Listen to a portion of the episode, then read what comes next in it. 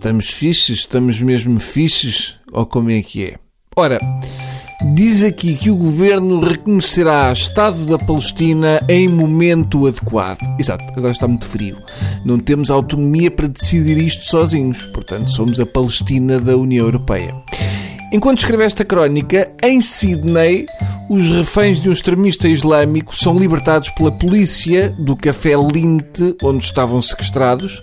Já lá vai o tempo em que os terroristas assaltavam aeroportos e embaixadas. Agora vão às mesmas lojas que a minha avó. Só de pensar que normalmente uma pessoa vai comprar uma caixa de bombons de prenda de Natal porque é o que dá menos trabalho e chatices. Estão a ver? É muito estranho ver um terrorista numa loja de chocolates suíços. Eu calculei que não fosse um bombista suicida porque senão tinha arrebentado logo ao chegar à loja. A não ser que os chocolates sejam uma tentação antes de ir.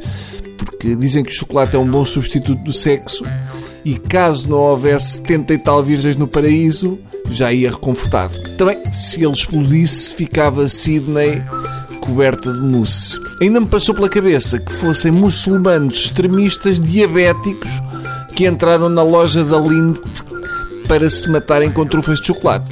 Ou um mártir através das cáries. Mas dava para imaginar o terrorista irritado aos berros dentro da loja a apontar a arma aos reféns. Então este tem recheio de quê? A comer um bombom e o colega terrorista árabe a dizer Eu vou-te matar, Abdul, que essa era de licor de ginja. Mas pelo menos desta vez não apareceu o Nuno Rogério a dar palpites. Consta que ele só percebe de ataques terroristas à Nestlé. Também, um indivíduo apresentar-se a 70 e tal virgens cheio de buracos, hum, não sei se é digno. Uma coisa é certa, e de certa maneira entramos noutro tema. Ele vai encontrar no céu o seu fiel amigo. Não, não é o bacalhau, é o cão. Porque, segundo o Papa Francisco, viram? Pau! Já está noutro assunto. Os cães também vão para o céu. Para mim foi uma completa surpresa, porque eu sempre pensei que cheirar o rabo uns aos outros e lamber a própria pila eram imediatamente fatores de exclusão do paraíso. Mas é chato. Uh, só falta dizerem que no céu há crianças para não se poder descansar. Como é que querem que uma pessoa descanse em paz com o cão a querer ir à rua? E deve ser uma carga de trabalhos para arranjar ossos no céu. Quer dizer, não sei, digo eu. E pode levar a confusões do género cão que sabia fazer muito bem de morto deu entrada no céu por engano. Por eu acho que as pessoas que abandonam o cão no céu deviam ir para o inferno. Mas isto sou eu. Hum, também não estou muito bem. Derivado da sinus, sinusites.